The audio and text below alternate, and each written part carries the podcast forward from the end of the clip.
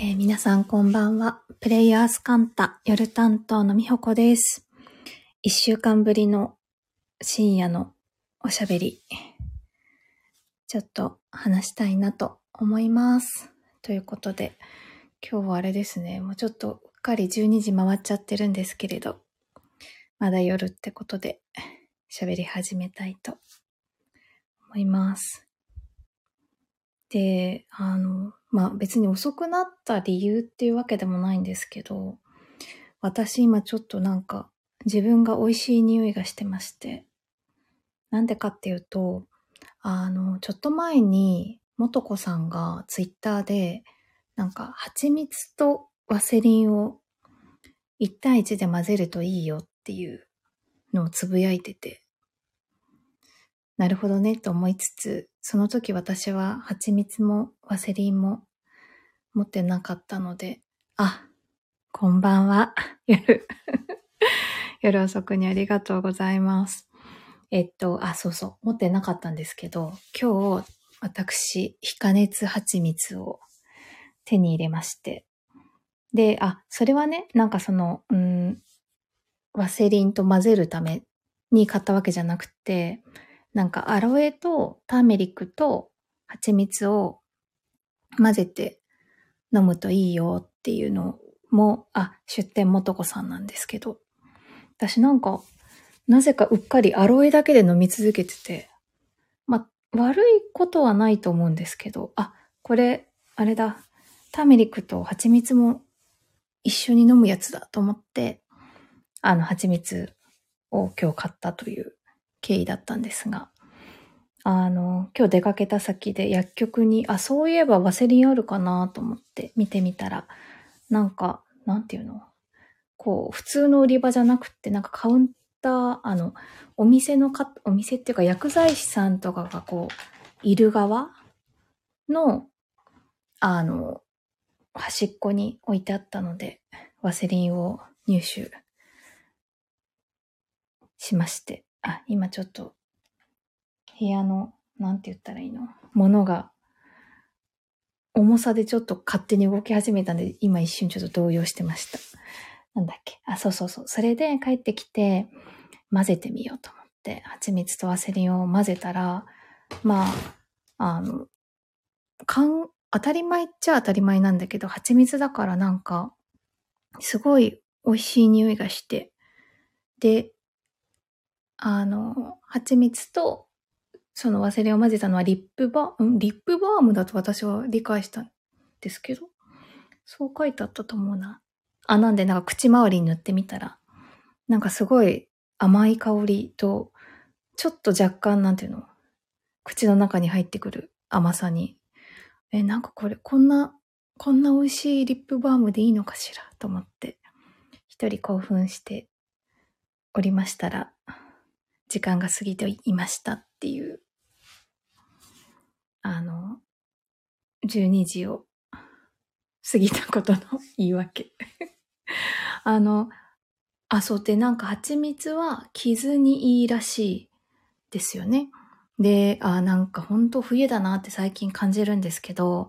なんか別に唇が乾燥してるまではいかないんだけど、口の周りがちょっとカサカサしやすかったり、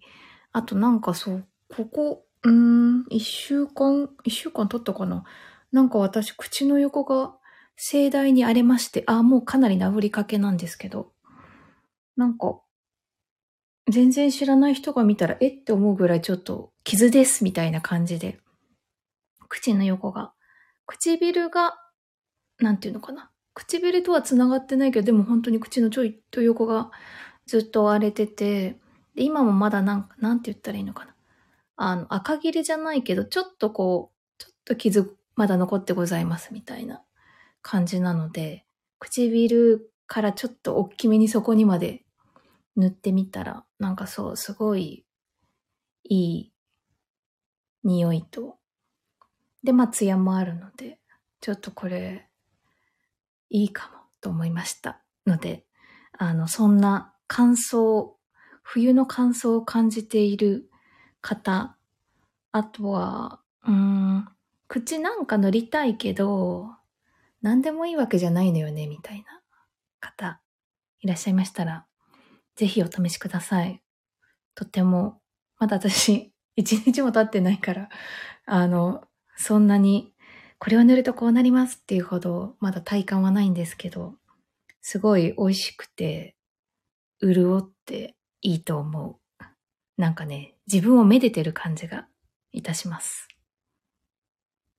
おすすめ。っていう、蜂蜜ワセリン話でした。あ、でね、今日は、あ、こんばんは。遅くにありがとうございます。今日はですね、アップデート、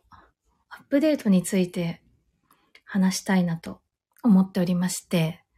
あ、何をアップデートしたかというと、神奈川県は横浜市に、野毛という、うん、あ、野原の野に髪の毛の毛と書いて野毛っていう場所があって、まあ、昔から多分飲み屋街がある場所だったり、あとは野毛山動物園っていう動物園があったりするんですけれど、その飲み屋街の方に、もうすんごい久しぶりに行ったら、あれ？私が思ってた野毛と違ったっていう、あそんな野毛語をアップデートしたっていう話なんですけれど、で、アップデートっていう言葉が私は好きで、すごい、あ、この言葉いいなって思ったきっかけが、あの、コロナ禍、あれはもうコロナ禍だったと思うんですけど、あの、仕事が、まあそれまではこう通勤するような働き方をしてたんですけれど、仕事が一気に在宅勤務になって、で、まあなんか、なんていうの？こう外に出かけるときは、出かける用の服を着て、まあ、うん、適当さ、適当な日ももちろんあったけど、まあ化粧を一応して出かけるみたいな感じだった生活から、まあ、何上半身は、あのね、ズームとかにね、映るかもしれないから、あの、着替えるけど、別に下半身何履いてても、別に、なんていうの、困らないっていうか、とか、あとはまあ化粧もしたりし、まあすんごい、なんて言ったらいいのかな。別にしなくてもいいや、みたいな感じになって、で、なんかそれはそれで、あの、私、コロナ禍でいろんなことが意識も含めて、意識とか働き方とか生活とか変わったのは、私、個人的にはなんかいいきっかけだなったなと思っているのですが、その時ね、あ、やばい私、これ化粧しなさすぎていると思って、なんか思った瞬間があって、で、あの、で、化粧って、は、でもど、みんなどうなんだろうね。なんか別に習ったこともなかったんですよね。で、えっと、コロナ、コロナ禍になる前から、なんか資生堂のメイクレッスンにちょっと興味があって、でもすんごいなんかね、混んでて全然予約取れなかったんですよ。っていうのが数年前にあって、そのコロナ禍になるより。で、コロナ禍になりました。あ、やばい、私本当になんか何何も気使ってないって思って、あ、なんで、えっ、と、で、せっかくだから、なんか、教えてもらおうとか、あと、その、なんかメイクレッスンしてくれる場所が銀座だったんですけれど、銀座も多分、うん、その時はそこまでは横浜駅ぐらいまで、あ、その時私神奈川に住んでたので、あの、県内、あ、いや、嘘だな。東京も行ってたな。嘘です。嘘ですが、銀座にも、なかなか用事がないと行かないから行ってみたいな、みたいなやつで、で、探してみたら、まあ、多分そのご時世だったので、あの、予約が取れたんですよね。で、あの、あ、今アップデートの話をしてるんですけど、銀座、銀座の資生堂のメイクレッスンに行きましたっていう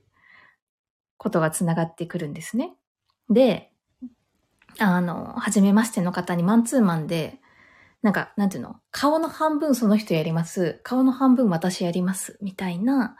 あの、やり方だったんですけれど、その人が、なんかその、まあ私がそのメイクレッスンに来た、なんていうの？きっかけとか、なんかどんなメイクを習得したいかとか、なんかそういうのをまあ最初にカウンセリングしてくれて、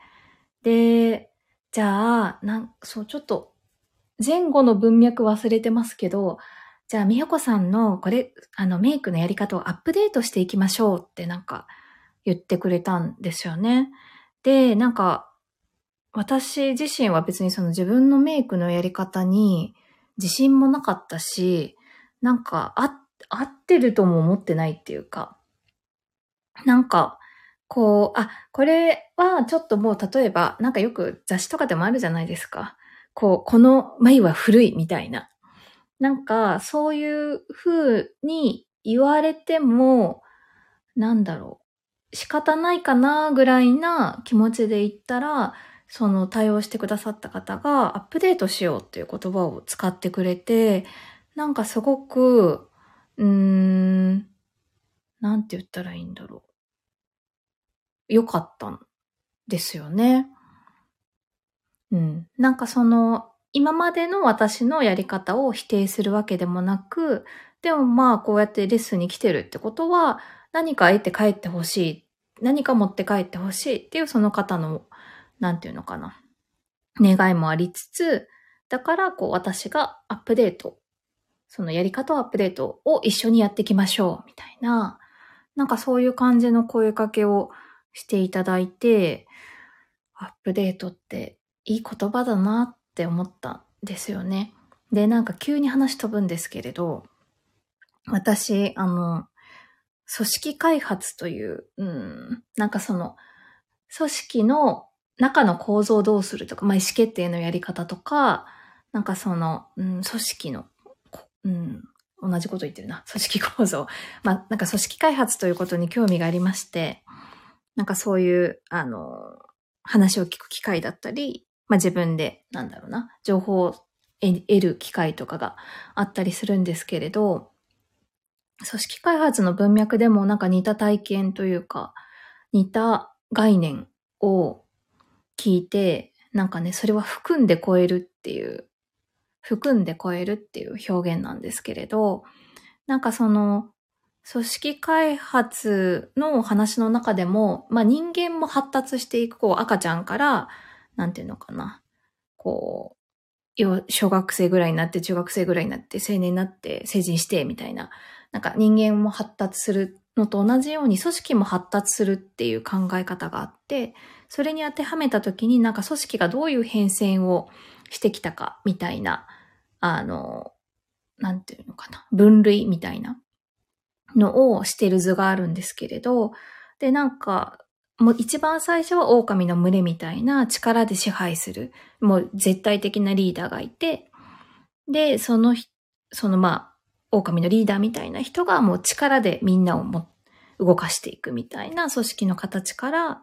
なんかこう、いわゆるこう階層構造、ヒエラルキーとか言ったりしますけれど、こう、ちっちゃい三角形がいっぱいあるみたいな、こう、ピラミッド構造の中で、こう、一番トップの人がすぐ下の人に言えば、それがどんどん下にこう、ピラミッドの裾野の方に向かうように、その情報が伝達されていくみたいなピラミッド構造とか、なんか、まあ、そういうふうにね、組織の形が進化してきたっていう考え方があるんですけれど、それも含んで超えるなんだよって教えてもらったことがあって、だからその、例えば狼の群れの次っていうか、に出てきたのはそのヒエラルキーの構造だっていうふうにその中では分類されてるんですけれど、狼の群れの否定でヒエラルキーが出てきているわけではなく、えっ、ー、と、まあもちろんその足りない部分をアップデート、そもそもまさにアップデートして次の組織の形が出てきてはいるんだけれど、その狼の群れみたいなやり方もそのヒエラルキー一つ外側の円で表してるんですけど、一つ外側の組織構造はそれを内包している、中に包んでいるっていう考え方で、だからこう、全、で、その、次もこう、なんか別の組織の形っていうのがいくつかあるんですけれど、すべて前のものを含んで超えるっていうような考え方って言われたときに、なんかそう、それもその、なんだろう、前の否定じゃない感じとか、なんかその必要な時にはそれも採用できる、だっていうようななんか、その新しいやり方に変えたから、もうそっちのやり方しか絶対やっちゃいけないです。じゃなくて、なんかその、必要な場合はそこも使えるっていうような、なんかそう、そういう考え方もとってもいいなって思ったっていうのを、なんかアップデートっていう言葉好きだわって思った話と、組織開発の文脈で含んで超えるっていうのが出てきたときに、あ、つながったと思って、あの、私の好きなものがつながって嬉しいって思った話なんですけれど、あ、でね、あの、野毛の話に戻りますが、あの、野毛は、私なんかもっと、なんて言ったらいいのかな。あの、昼間から飲んでる、まあ、多分そういう店もあると思うんですけれど、昼間から飲んでる人がいるような、ちょっと薄暗い、なんかなんならお店入ったらちょっと煙いみたいな、なんかそういう、で、あとはなんていうの？机と机超近いみたいな。なんかそういうイメージで、まあ実際そういうお店もあるんだと思うんですけれど、今回連れてってもらった、あ、そう連れてってもらったんですけど、お店が、なんか全然そんなことなくって、明るいし、なんかこうお客さん同士の距離も適切な感じするし、で、多分変わらないいいところは、お酒美味しいし、ご飯も美味しいし、みたいな。なんかそういう感じで、なんかそう、だからちょっと私、のげって、なんて言ったらいいのかな。うーん。健全、なんだろうね。今ちょっと言葉が難しい。なんか見つからないんですけれど、ちょっと、なんか、自堕落。あれですね。なんか、ちょっと、まあ、いっか。うまい日本語見つからないんで、今多分一番近いところ自堕落っていう言葉だから、自堕落っていう言葉で表現しますけれど、なんかちょっとそういうイメージがあって、あ、なんか、あの、うん。なんだろうな。だからちょっと、気軽に飲みに行くっていうよりは、なんかちょっとイベント的に飲みに行くみたいな、え、野毛行っちゃうみたいな感じで思ってたんですけど、勝手に。まあそんな行ったことないんですよ。こんな言ってますけれど。なんだけど今回行ってみて、え、なんか全然、全然いいじゃんってなんか何目線って感じですけれど、本当になんか、あ、ここまた来たいってすごい思う、あの素敵な街だったっていうふうに、あの、農芸自身も変わったのかもしれないけれど、私自身の価値観、野毛感、野毛を見る目がアップデートされましたっていう、そんな話です。なので、なんか、で、それが変わるとなんかやっぱ、いろいろ、なんていうの？えー、じゃあ、例えば横浜で飲むときに、横浜駅で飲むんじゃなくて野毛行かないみたいな、なんか自分の行動とかも明らかに変わる気がするし、なんか、そう。ちょっと無理やりですけれど、なんかやっぱその、どういうふうにそこを見ているかとか、まあ自分の中でどう定義しているかで行動って変わるなって、まあそれはいろんなことで思うんですけれど、私の野毛の定義が変わったことで、行動も変わりそうという予感がしております。なので、皆さんもよかったらアップデート。アップデートしてみてくださいって言おうとしたけど、うーん。なんか、そういうわけでもないのかもしれないけど、でもなんか機会があればアップデートよかった、アップデートいかがでしょうかみたいな。アップデートのすすめって感じですかね。うん。なんかいいなって思いました。あ、ありがとうございます。去年はアップデートしまくりました。なるほど、そうだったんですね。なんか、ね。アップデート、長いアップデートもある気がしてて。あ、これ、野毛とは全然違う話ですけれど。でもその、長いアップデートって、なんか自分ではアップデートしてるって知覚しづらいな、捉えづらいなって思ってて。野毛みたいに、あ、明らかに私と思ってたんと違うって思うと、なんかこう自分のフレームっていうか枠組みっていうか、が、を、が変わったことを自分でも自覚しやすいから、あ、本当に変わったなって、なんかもう一回こう自分の中で確認がしやすい感じがするんですけれど、長いアップデートって、なんかちょっとこう自分では気づきづらかったりするけど、なんかそういうこと？実実は変わっていること？も、なんか、ちょっと立ち止まって、